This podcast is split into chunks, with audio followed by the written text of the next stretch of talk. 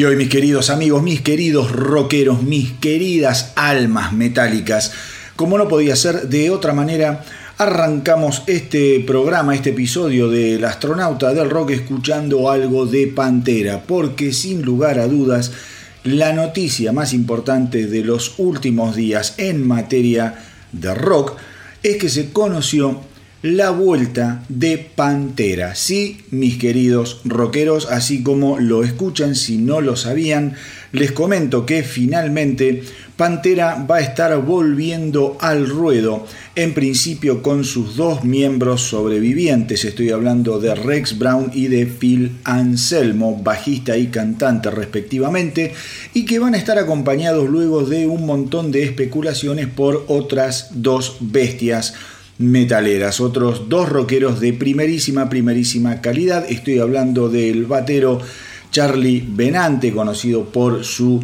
trabajo en Anthrax, y en guitarra nada más ni nada menos que el vikingo Zack Wild, eh, un gran favorito que siempre tiene acá espacio eh, con cualquiera de sus proyectos en el astronauta del rock. Y a ver, vamos a desandar un poquito todo lo que es la historia y el camino de eh, Pantera en cuanto a lo que es volver a tocar eh, en vivo en principio.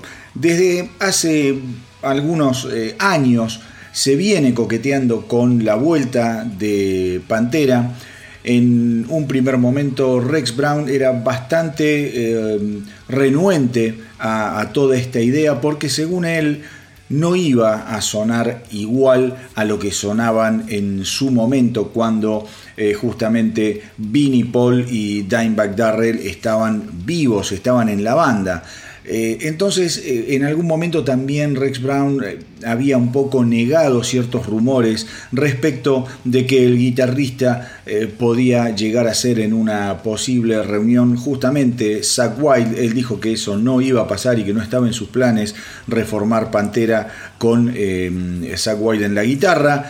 Pero bueno, no se sabe todavía por qué esto cambió y en principio Zack Wild sí va a formar parte de esta vuelta eh, al ruedo de los Pantera. Cuando yo informé de esta noticia en el Instagram, hubo muchos, muchos eh, seguidores que no digo que se oponían, o quizás sí, pero que la noticia no les caía del todo bien y que un poco le, fueron al hueso, ¿no? Con comentarios onda ahí lo que hace el dinero y eh, qué sé yo, es cualquier cosa, que vuelvan, no está Vinnie Paul Abbott, no está Dimebag Darrell, digo, en fin, yo lo que quiero dejar en claro en, cuanto a mi parecer es que las bandas son, eh, ¿cómo les podría decir? Seres vivos que mutan, que cambian, que eh, son atravesados por distintos hechos, por distintas realidades, por acontecimientos que los lleva,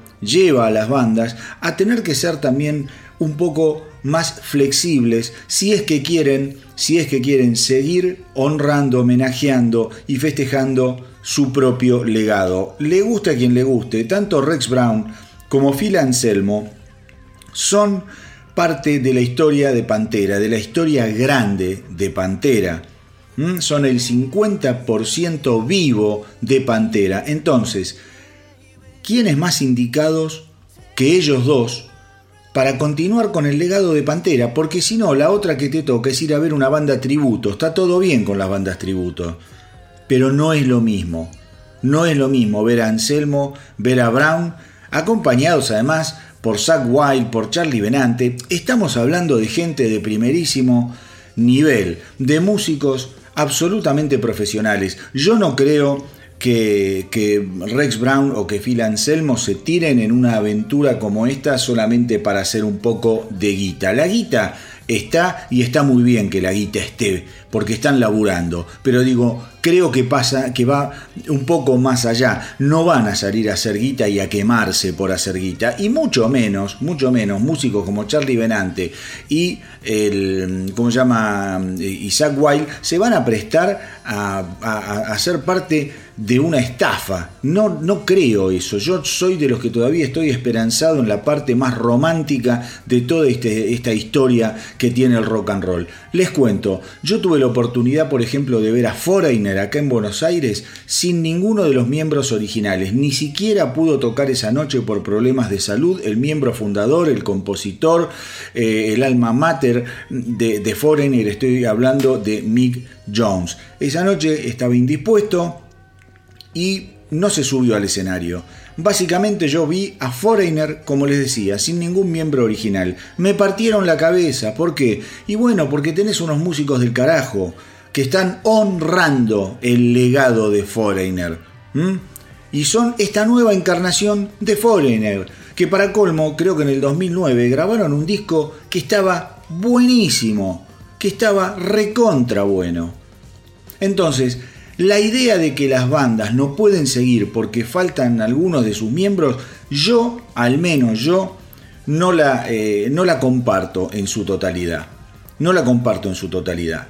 Creo sí, a ver, si vos me decís, vamos a hacer un, holograma de Dio, y ahí me cuesta un poco más, o un holograma de no sé qué, o si viene Kiss con una formación en la que ya no, no estén ni Gene Simmons ni Paul Stanley, la verdad que ahí sí me puedo llegar a, eh, como es eh, a poner un poco como en duda, voy a verlo, no lo voy a ver. Seguramente iría a verlo y lo disfrutaría si está bueno y si no les caería con todo el odio del mundo. Pero acá estamos hablando de dos miembros fundamentales en la historia de Pantera. Phil Anselmo, el cantante, Rex Brown, el bajista. Otra cosa que estuve pensando ayer puntualmente. Estaba andando en la bici y venía pensando un poco en el en, el episodio de hoy. Muy contento venía pensando porque se van a dar cuenta que este eh, episodio está repleto, repleto de información bien, pero bien eh, abundante, súper interesante. Pasaron un montón de cosas, se estrenaron un montón de temas y venía pensando justamente en esta eh, en esta apertura con la, la, noticia de la vuelta de Pantera. Y yo me preguntaba, qué bueno sería, o a mí cuánto me gustaría, por ejemplo, que Rush vuelva sin Neil Peart. Todo bien con Neil Peart, de mis bateristas favoritos, lo adoro. Pero ya está, hay que soltar también las cosas. Y hay que entender lo que yo les digo, las bandas son atravesadas por realidades, son seres vivos, les pasan las mismas cosas que nos pasan a nosotros que somos fans. Hay miembros que se van, se pelean, hay miembros que se mueren. Ahora, ¿Cuánto me gustaría ver, por ejemplo, a Alex Lifson y a Geddy Lee rearmando Rush con otro batero? Y eso no quiere decir nada, no quiere decir faltarle el respeto a Neil Peart, que es un dios que está en el Olimpo de los músicos mirando desde el cielo a todos los simples mortales que lo adoramos mientras estuvo vivo y que lo recordamos con muchísimo amor y con muchísima admiración. Pero cuánto me gustaría, ya yo al menos, yo al menos ya hice el duelo de Neil Peart y ya, como te digo, me encantaría poder ver a Rush volviendo a hacer aquellas canciones que lo dejaron en lo más alto de la historia del rock, con algún otro baterista. Entonces yo creo que esto de Pantera va a ser interesante. En principio van a estar tocando en una serie de festivales que no están todos anunciados, pero que a medida que pase el tiempo cada vez va a haber más noticias y va a haber videos y ahí vamos a poder sacar nuestras propias conclusiones respecto de si están sonando bien, si valió la pena o no. Tengamos en cuenta, por ejemplo, que Phil Anselmo eh, con su banda eh, Los Illegals de Illegals siempre hizo eh, algunos temas de, de Pantera y todo bien, y todo más que bien entonces, eh, yo creo que acá estamos hablando de una posibilidad de revivir, de re, eh, eh, es? de, recordar a una de las grandes bandas que allá eh, por finales de los 80 y principios de los 90, lo cambió todo con un sonido súper, pero súper áspero, con una contundencia increíble, con un baterista, a mi entender, Vinny Polavot, excepcional, un tipo que para aquellos que no lo saben estaba muy, pero muy metido en todo lo que era la mezcla, eh, lograr el sonido, ese sonido tan certero, tan preciso que tenía Pantera, era el, geniecillo que estaba detrás de lo que son eh, las perillas en una, en una consola de, grabación. Por su parte, imagínense que tanto Charlie Benante como eh, Zach Wild, los dos han admitido que es, eh, digamos, su fanatismo y su admiración por Pantera, banda que en algún lugar los marcó, digo, también los conocían personalmente, se conocían. entre los músicos y como les digo, no se van a subir un escenario para hacer un papelón ni nada que se les parezca. Y justamente eh, tanto Charlie Benante como Zach Wild entienden que esto no es sentarse en el lugar de los otros para robarles nada, sino que los están homenajeando, los están eh, elevando, elevando a la categoría de mitos, tanto a Vinnie Polabot como a eh, Dimebag Darrell. Entonces, disfrutemos, dejemos que la música hable, let the music do the talking. Zach Wild justamente decía que cuando él tocaba con Ozzy, o cuando toca con Ozzy, en ningún momento se le ocurre que él está reemplazando la genialidad de Randy eh, Rhodes, pero ni, loco. Y dice, si vos te sentás eh, a tocar la batería con Led Zeppelin, aunque seas el hijo de Bonham, eh, nunca, nunca vas a estar reemplazándolo, nunca vas a poder ser Bonzo. Pero es una manera de mantener bien en alto la bandera de esos actos del rock, de esos espectáculos rockeros que nos han llenado la vida de música y de alegría. Así que ya les digo, creo que la noticia más importante, más importante de esta semana es justamente la vuelta, la vuelta de Pantera. Em, para los que también no están un, poco al tanto de cómo fue la dinámica de, los Pantera, bueno, ellos eh, se terminan separando en el año más o menos 2003. Forman los dos hermanos, Vinnie Paul y Dimebag, forman otra banda que se llamó Damage Plan. Y eh, cuando estaban tocando un recital en eh, Columbus, en Ohio, un esquizofrénico que decía que los ex miembros de Pantera le estaban leyendo la mente, eh, empezó a los tiros con tanta, tanta puntería que la desgracia quiso que matara, que asesinara a eh, Dimebag Darrell. Una cagada gigantesca. Después Vinnie Paul, eh, obviamente, estuvo con, la banda Hell Yeah, una banda con sede en, en, Las Vegas, increíble, increíble. Traten de escuchar Hell Yeah, una banda que ahora también están queriendo volver al ruedo, quizá después de la muerte, del fallecimiento de Vinnie Paul Abbott. Así que es una historia bastante trágica, bastante difícil. De hecho, Vinnie Paul, hasta el momento de su muerte, no tuvo la eh, relación, no volvió a tejer una relación con Phil Anselmo, eh, al que culpaba, al que culpaba muchas veces eh, un poco de, de, la muerte de su hermano en forma indirecta, por todo un manejo, ¿no? De decir, mirá, si la banda hubiese continuado, si vos no hubiese sido tan errático, si hubiésemos podido continuar como banda, no hubiésemos estado tocando con los Damage Plan en Ohio, no hubiesen matado a mi hermano, bueno, toda una sarta de, razonamientos que son absolutamente discutibles e incomprobables, contrafácticos. Pero, insisto, esperemos, esperemos que empiece a rodar la pelota porque quizá nos llevamos una hermosa sorpresa. Y si después quieren grabar un álbum, están en todo, todo su derecho, al menos es lo que yo pienso. No les quiero eh, caer antes de tiempo y sin haberlos visto y sin haberlos escuchado. Para mí, para mí es una enorme noticia porque Pantera fue una de las bandas más grosas, más interesantes, más originales, más contundentes que dio el rock and roll, como les dije, de finales, finales de los 80 y gran parte de los años 90.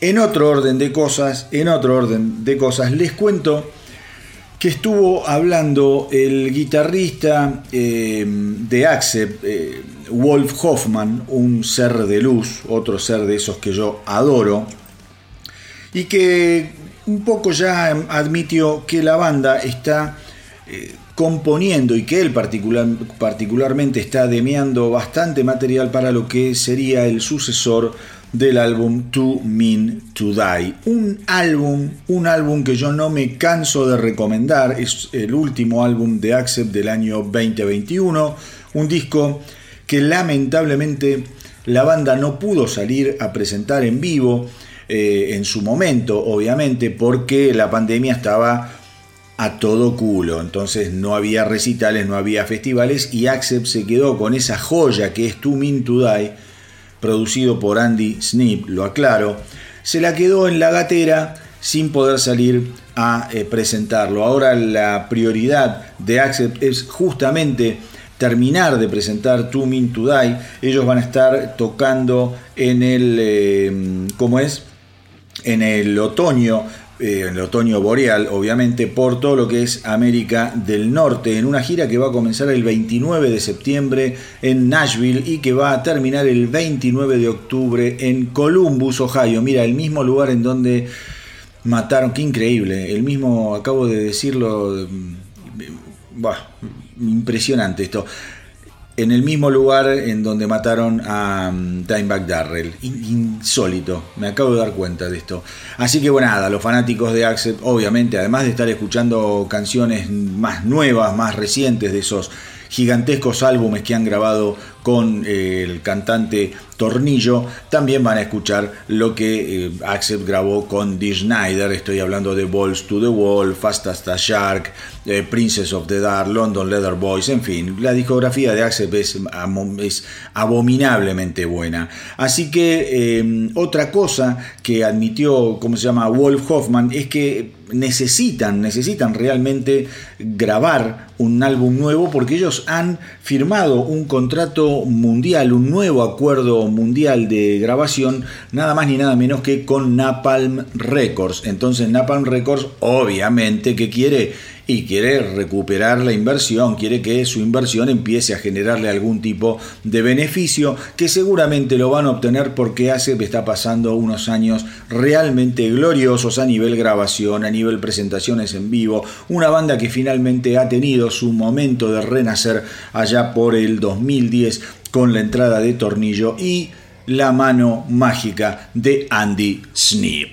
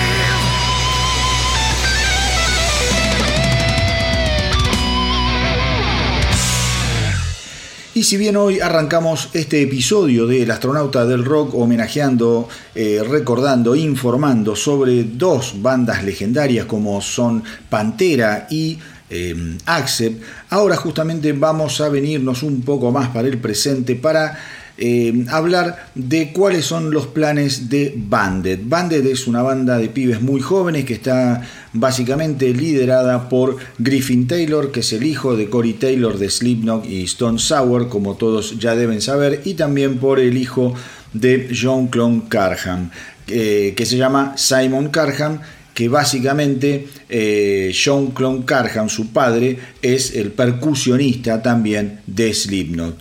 La banda, la banda es muy, pero muy potente, es muy interesante, van por el lado eh, del rock extremo, muy, muy influenciado por Slipknot, de eso no tengan ninguna duda. Yo tuve la oportunidad de ver hace poco unos videos que, eh, como, es de, la banda en vivo, y son realmente, son súper, pero súper enérgicos. Vos lo ves en vivo, dejan todo, absolutamente todo. Ahora los chicos, ¿qué están haciendo? Grabaron una canción nueva, la estrenaron, ahora la vamos a escuchar justamente al final de esta noticia y lo hacen eh, pensando también en lo que va a ser su gira por Europa. Ellos van a estar tocando en, eh, Europa eh, a partir del 20 de julio, van a arrancar en Bucarest y después en agosto ya van a partir para lo que es el Reino Unido y van a estar tocando como es en, en, lo que es el Bloodstock Open Air, que es el recital metálico más, más grande de lo que es el Reino Unido. Ahí van a estar tocando en el Bloodstock Open Air el día 14 de agosto y después van a estar tocando eh, por distintos eh, boliches de Londres, por distintos estadios de Londres ya como un acto principal. Y una vez que terminen de recorrer lo que es Londres, van a dirigirse a todo el resto de lo que es Europa. Ellos venían tocando con mucha frecuencia, como yo les conté recién, por los Estados Unidos, con un éxito bastante, bastante interesante. Son bien recibidos en los recitales. Es una banda nueva, tengamos en cuenta, les falta muchísimo pero creo yo que vienen por eh, la buena senda del metal. Como les decía, ellos estuvieron tocando mucho en los Estados Unidos y ahora lo que quieren es terminar de conquistar Europa. Les deseamos muchísima suerte desde acá del astronauta del rock. Esperemos que sigan grabando, que sigan mostrando material porque las cosas que yo he escuchado, ya hemos pasado acá en el astronauta del rock, algo de los Vended, son realmente muy pero muy buenas, extremas hasta las pelotas, pero muy pero muy buenas, igual que el tema que acaban de estrenar y que vamos a escuchar ahora, llamado Dead to Me.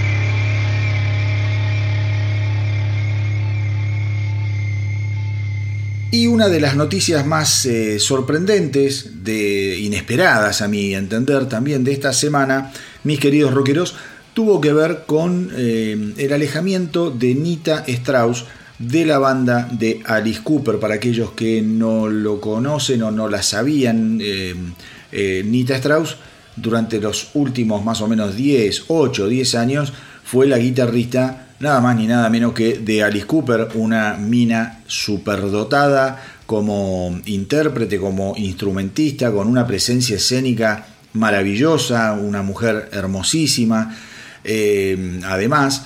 Y eh, cuando yo, digamos, informo a través de, las, de las redes del astronauta del rock que Nita Strauss eh, había notificado su, salida de la banda de Alice Cooper, muchos me preguntaban si había algún problema de salud que la estuviera eh, aquejando. Yo me arriesgué a decir que no, me arriesgué a, pensar que esto se trataba justamente de un cambio de, de banda, un cambio de historia, más que nada porque ella en el comunicado también dice que no hubo nada dramático que la llevara a tomar esta decisión de alejarse de Alice Cooper y que en los próximos días se iba a conocer una noticia que iba a tener que ver con los nuevos pasos en función de su carrera.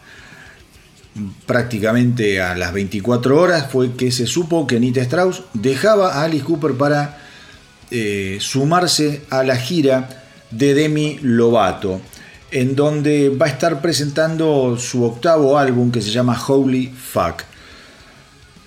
La verdad es que a mí me asombró muchísimo semejante, semejante cambio en el rumbo eh, profesional, por decirlo así, de Nita Strauss. Pero como yo no tengo ni idea de lo que hace eh, Demi Lovato, se me ocurrió pensar a ver si en, su último disco tiene una actitud más rockera, está haciendo algo así como un crossover en su carrera. Y la verdad es que no, me puse a escuchar lo último de, de ¿cómo se llama?, de Demi Lovato. Y es lo mismo de siempre, digamos, es un pop edulcorado sin ningún tipo de arista oxidada ni de filo peligroso. Entonces se me ocurre que quizá Nita Strauss estaba necesitando simplemente un cambio de aire, quizá la apoye a Demi Lovato en esta gira y después siga con su camino por otro lado. Ella tiene una carrera solista interesante, muy, muy, eh, digamos, bajo el radar. Nada de lo que hace Nita Strauss cobra una dimensión como lo que puede cobrar una carrera eh, como la de Alice Cooper o la de Demi Lovato. Es algo muy, muy por, eh, por debajo de ese nivel de exposición. Pero, malo bien, la tipa tiene su carrera y tiene con qué generar música. Ya les digo, es una guitarrista súper talentosa. Veremos cómo sigue. A veces los músicos también hacen estas cosas, como que... Eh, toman decisiones que tienen que ver con una estrategia que uno desconoce, quizá el futuro de Nita Strauss ella lo vea por el lado de convertirse en una multiuso dentro de lo que son los músicos de sesión, tanto para giras como para eh, grabaciones. El negocio de la música tiene este tipo de cosas, esto realmente es, es algo muy pero muy eh, eh, ¿cómo les podría decir? Rupturista de Alice Cooper pasar a Demi Lovato llamándote Nita Strauss es un cambio, es un cimbronazo, porque hay un montón de músicos de sesión que capaz están tocando, ya les digo, están tocando con, eh, no sé, con una banda de death metal y después tocan en, en, una canción de Disney, pero son esos tipos que están ahí atrás de todo que no los conoces nadie. Ya cuando tenés un perfil tan alto como el de Nita Strauss, estas noticias causan un poco de, de, de, decir, puta, ¿qué hizo? ¿Por qué se va del rock and roll al pop? No importa, que le vaya bien, la verdad, eh, es eh, como es una música del recontra carajo. Y les cuento que Alice Cooper ya tiene reemplazante de Nita Strauss, se decidió por un viejo conocido de él, con el que trabajó en la década del 80, un músico y guitarrista muy, muy forzudo. Vos lo ves y parece un físico culturista. El tipo, evidentemente, es un físico culturista, además de ser músico. Eh, estoy hablando de Kane Roberts, que grabó con muchísimas, muchísimas, muchísimas leyendas del rock and roll. Ahora, a pesar de que en esta noticia estuve hablando mucho de Demi Lovato, ni por puta se crean que ahora voy a poner un tema de Demi Lovato.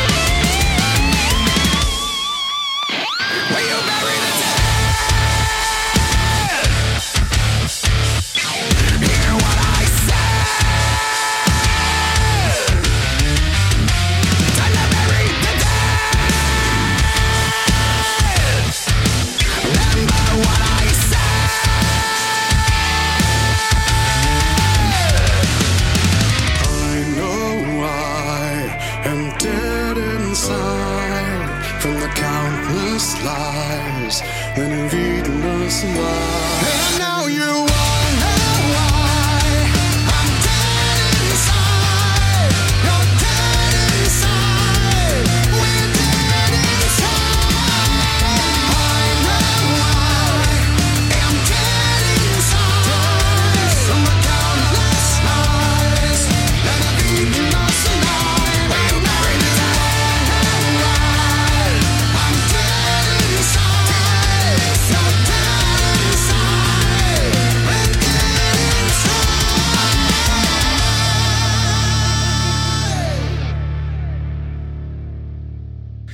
Esta semana eh, se conocieron algunas declaraciones eh, que tienen que ver con el mundo de los ya desaparecidos Slayer. ¿Qué pasó? Todo arranca porque Gary Holt, el violero de Exodus, mm, admitió en una entrevista que él sentía que Slayer tenía todavía mucha, mucha más música para ofrecerle al mundo al momento de su separación hace prácticamente tres años. Em, para aquellos que no están al tanto, tengamos en cuenta que Gary Holt eh, pasó casi nueve años girando con Slayer, eh, reemplazando justamente em, a Jeff Hanneman, que bueno, primero estuvo enfermo, después se murió, una historia súper, súper trágica también la de Jeff Hanneman.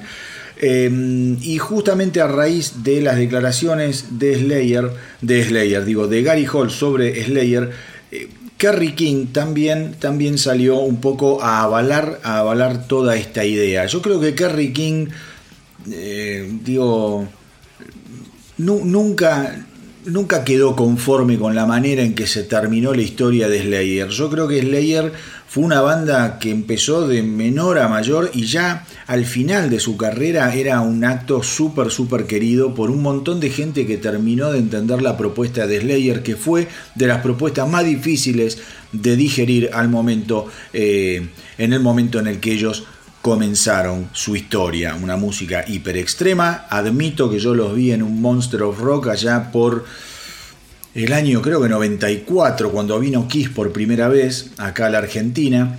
Y justamente uno de los actos era Slayer y yo me quedé impresionado. No la cazaba ni cuadrada, lo admito, pero con los años, bueno, se convirtió en una banda eh, de, de, las que más, más escuché, una banda que adoro, una banda que me parece que, digo, esas bandas de quiebre, esas bandas de quiebre que al comenzar, como les digo, su carrera pueden estar moviendo tanto el avispero que lo primero que haces es escaparte para que no te piquen las abejas, pero después cuando te vas acercando también te das cuenta de que las abejas vos le podés quitar un poquito de miel que te endulzan la vida. Con Slayer a mí me pasó eso, al principio me parecían increíblemente eh, sacados y con el tiempo con el tiempo me fui haciendo muy pero muy fana de la banda y yo también creo que se fueron antes de tiempo, antes de tiempo. ¿Por qué sale toda, toda esta, eh, ¿cómo se llama? Eh, esta polémica sobre si deberían o no deberían haberse separado. Y bueno, un poco porque Kerry King dice, bueno, una banda como Machine Head está cumpliendo 30 años, eh, salió también de, la bahía de San Francisco y entonces dice, eh, yo escucho esas felicitaciones que, que, le dan o que le hacen llegar a Machine Head y digo, pucha, me parece que nosotros nos separamos antes de tiempo y odio, odio no estar tocando con Slayer. Kerry King, insisto, desde un primer momento, desde un primer momento, eh, digo, no estuvo de acuerdo con la manera en que Slayer se, separó y creo que no quedaron de muy buenos términos con el bajista y vocalista Tom Araya. Digo, Tom Araya un poco toma esa decisión de separar a la banda, de terminar con la banda porque quería dedicarse también a su mujer, a su vida, a sus nietos, en una actitud que, qué sé yo, a mí la verdad que no me, no me copó para nada, no me copó para nada, yo creo que Slayer debería haber seguido, quizá bajando un poco la intensidad, grabando discos y saliendo de gira con una frecuencia un tanto más larga que les, les, permitiera lo mejor de los dos mundos, digo, la parte familiar y la parte musical. Pero nada, una, una pena. Y la verdad es que yo no creo en este caso, como está pasando con Pantera, que se vuelven a juntar los miembros que, que, quedan vivos, yo no veo, no veo una reunión de Slayer, al menos en un futuro mediano o próximo. Creo que las cosas no están bien y que Tom Araya no quiere saber absolutamente más nada.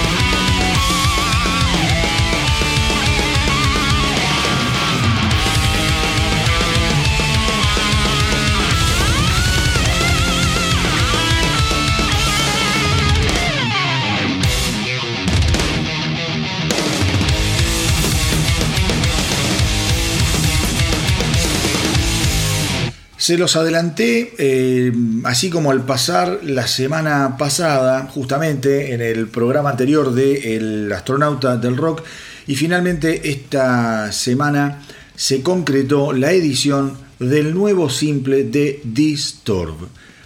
Una canción, mis queridos rockeros, absolutamente increíble, impresionante, con una contundencia y una precisión que asombran.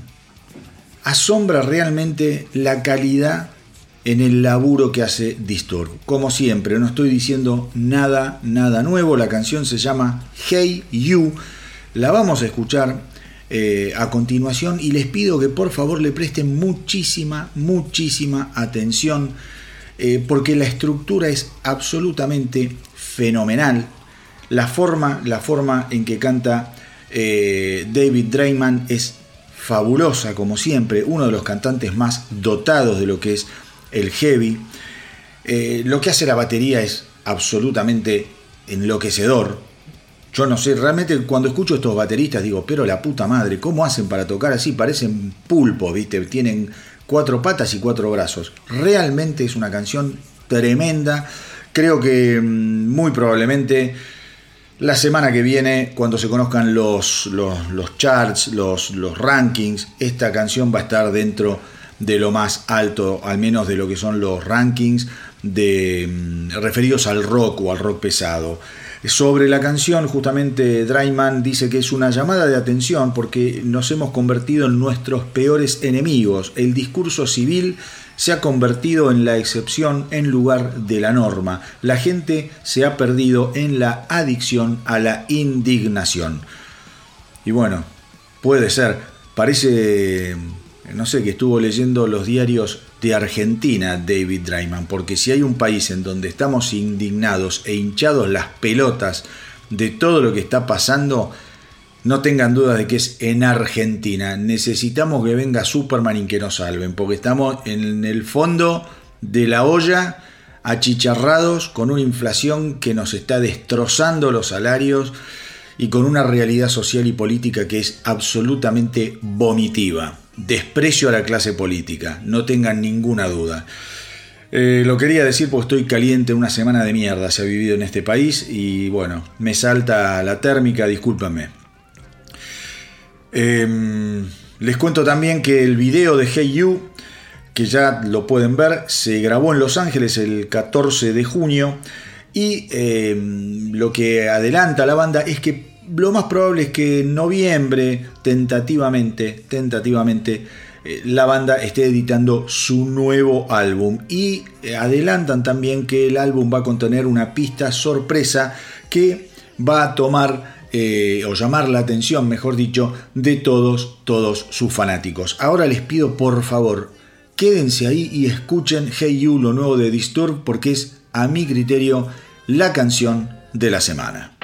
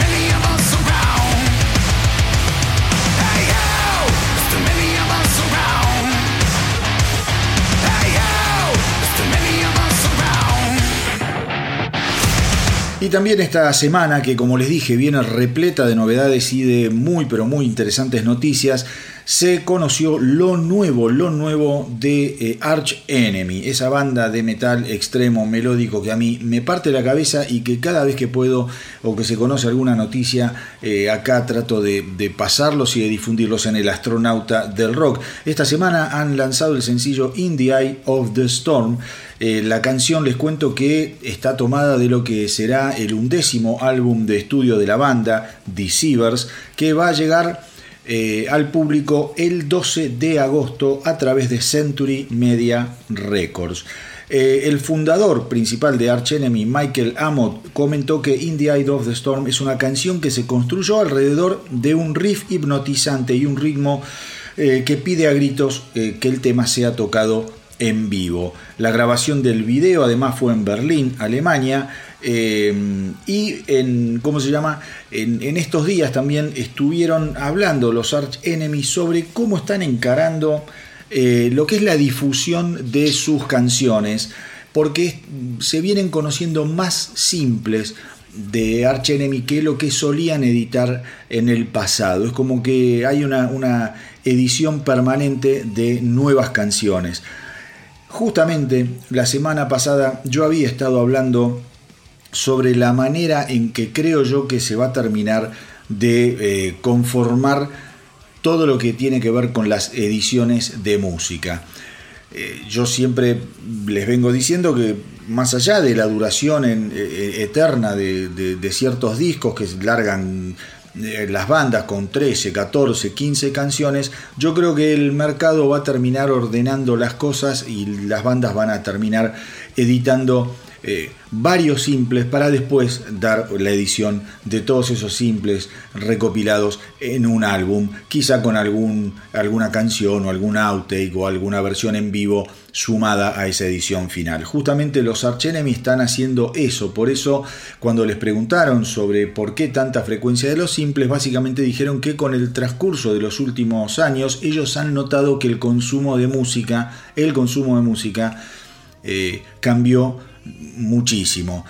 En ese sentido, ellos están cómodos con la, forma que tienen de trabajar porque lo que hacen es dedicarle a cada canción el mismo tiempo, la misma eh, energía. Dice, no estamos pensando tanto en la obra terminada como un todo, sino que cada canción es una obra en sí mismo. Obviamente, dicen ellos, hay algunos de esas canciones que merecen ser editadas como simples y por eso es que vamos a editar eh, una cantidad de simples a partir de ahora, quizá un poquito más abultada que lo que hacíamos en el pasado. Después, definitivamente, como les, digo, va a terminar saliendo el disco, pero fíjense cómo esta tendencia de la vuelta al simple de la vuelta al consumo más inmediato de, la música está, como les puedo decir?, comenzando a hacer mella en la carrera de los artistas.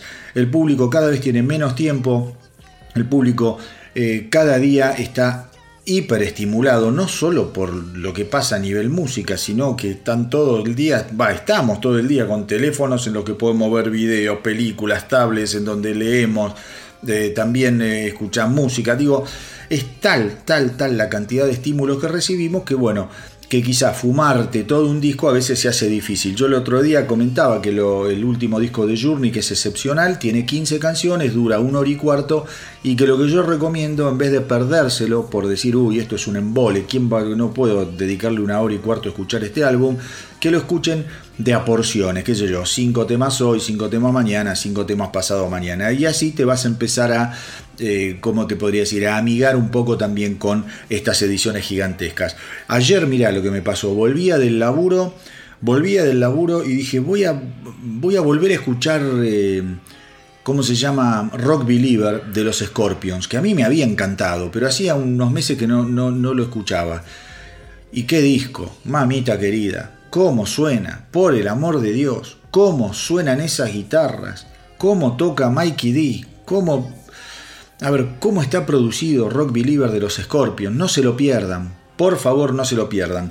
Pero bueno, eh, veremos, veremos cómo resulta todo esto en, los años que, se avecinan. Yo creo que la industria está pasando un momento de, de cómo les podría decir, de replanteos importantes. Hay muchas novedades que da para hablar un montón en cuanto a todo lo que tiene que ver con eh, la repartición de guita a través de los sistemas de streaming y que todo eso va está cambiando, está cambiando la forma del negocio.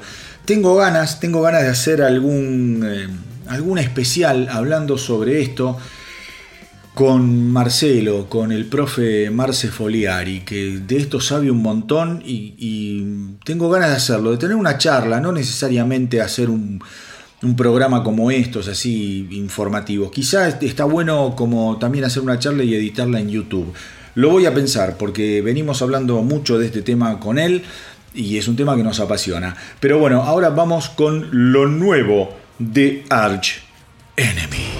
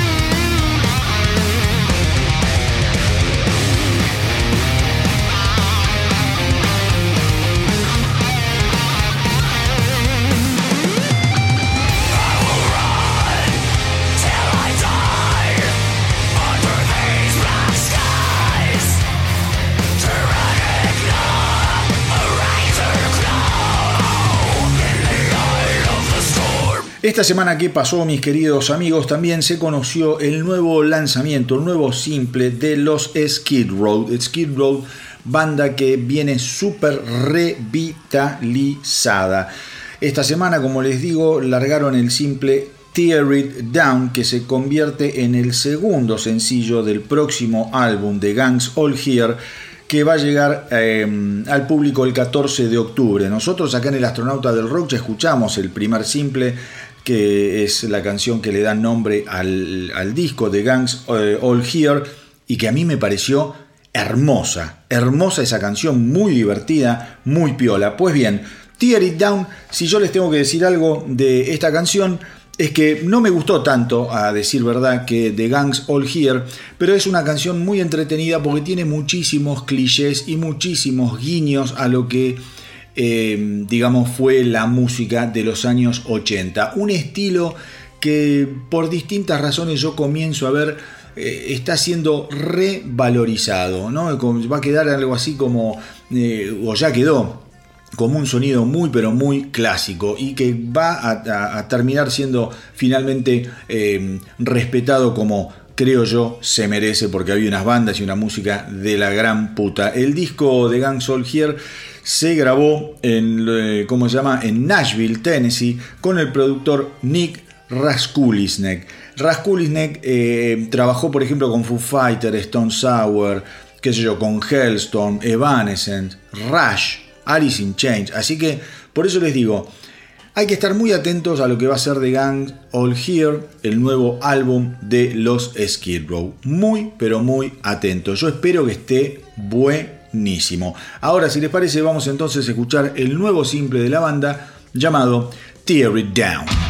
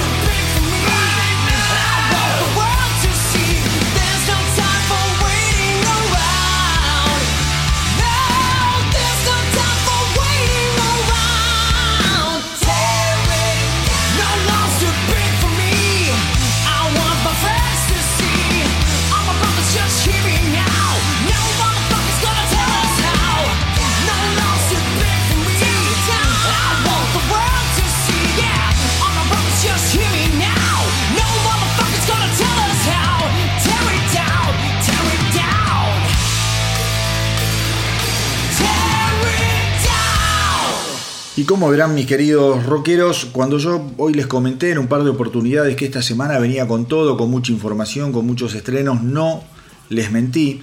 En ese sentido, siguen los estrenos, siguen las novedades, esta vez eh, llegan de la mano de los Vertus, que lanzaron en forma sorpresiva un nuevo simple llamado Riptide.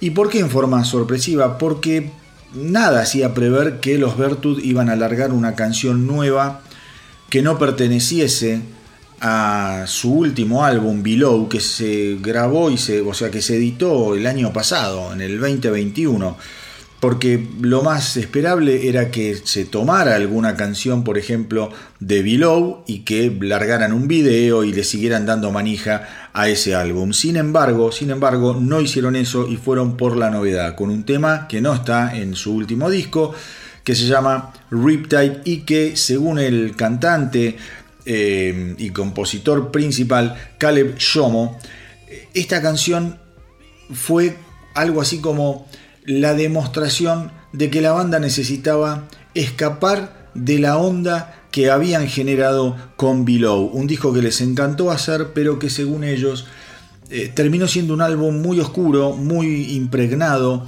eh, digo, por todo lo que fue la pandemia y todo lo que la pandemia significó a nivel encierro, a nivel muerte, a nivel temores, a nivel eh, problemas que tienen que ver quizá eh, con lo psicológico. Entonces él sentía que la banda necesitaba, necesitaba encarar un nuevo comienzo, un nuevo camino que tuviese más que ver con la positividad y no tanto con eh, todo, todo lo negativo que la pandemia les había producido y que se había visto reflejado en Below. Les digo, la canción está realmente buenísima, se llama Riptide y es lo nuevo de Bertus.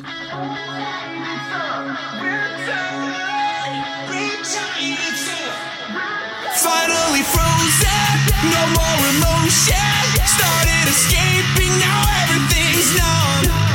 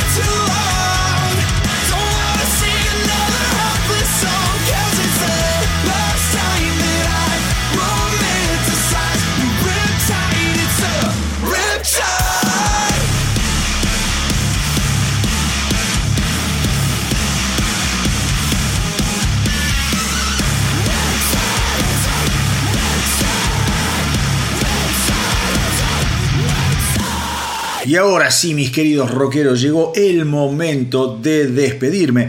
Espero que lo hayan pasado tan, pero tan bien como yo. A mí me encantó, me encantó hacer este programa. El programa anterior también me volvió loco hacerlo. Eh, porque ya les digo, son esas semanas que vienen bien, bien, bien intensas, con un montón de novedades y un montón de, información que a todo aquel que le gusta estar más o menos al tanto de lo que está pasando en el universo rockero, seguramente le copa tanto como me copa a mí hacerlo. Así que espero que los disfruten estos capítulos, eh, quizá de una duración un poquito más larga, pero que creo yo valen, valen la pena. Les pido les pido como siempre que nos hagan el aguante en YouTube, que nos hagan el aguante en Facebook, en el Instagram, que visiten la página web del astronauta que están dando de mil maravillas, www.elastronautadelrock.com y que también no sean tímidos y me escriban a elastronautadelrock.gmail.com. Eh, en ese sentido, les digo que eh, ya para ir terminando, eh, con la última, la última novedad, la última noticia de la semana, tiene que ver con esa banda que a mí me encanta, banda inglesa de math rock, por decirlo de alguna manera, esas bandas que tienen una precisión eh, milimétrica, cronométrica, si se quiere, de la interpretación de la música, realmente una banda genial, también con una historia bastante trágica, llamados Architects. Architects es una banda que tienen que escuchar como sea. Acá la paso cada vez que puedo y cada vez que puedo también les digo, no la dejen de escuchar. Architects son una maravilla. Esta semana justamente han editado, han editado un nuevo simple llamado Tear Gas que va a pertenecer a su próximo álbum The Classic Symptoms of a Broken Spirit que será editado el 21 de octubre. Pensemos que eh, de esta manera va mm, a, seguir, este álbum va a ser el sucesor de ese gran último álbum de los Architects llamado For Those That Wish to Exist, del que acá escuchamos ya varias, varias canciones. La verdad es que Architects prácticamente no tuvieron respiro porque cuando terminaron de disfrutar del éxito arrasador de For Those That Wish to Exist, se encaminaron y se metieron a componer lo que será eh, el, nuevo álbum de la banda a editarse, como les decía recién, el 21 de octubre. Ellos lo que sí rescatan de este nuevo álbum eh, es que pudieron volver a juntarse todos en una misma habitación y verse las caras y componer y sudar juntos y pensar juntos y cranear juntos las canciones. Porque For Those That Wish to Exist fue un álbum, fue un álbum que se grabó en su mayor parte a distancia por todas las restricciones que tuvo eh, el mundo de la música y el mundo en general, mejor dicho, eh, a raíz de la pandemia del COVID. Entonces vamos a despedirnos del episodio del día de hoy, del programa del día de hoy del astronauta de rock, escuchando lo nuevo de Architects. Tear Gas. Y como siempre les digo, hagan correr la voz para que nuestra tripulación no pare de crecer. Gracias por estar ahí, gracias por el aguante, por los mensajes que me mandan. Eh, como les digo siempre, cuídense, cuídense, cuídense mucho, mucho, mucho.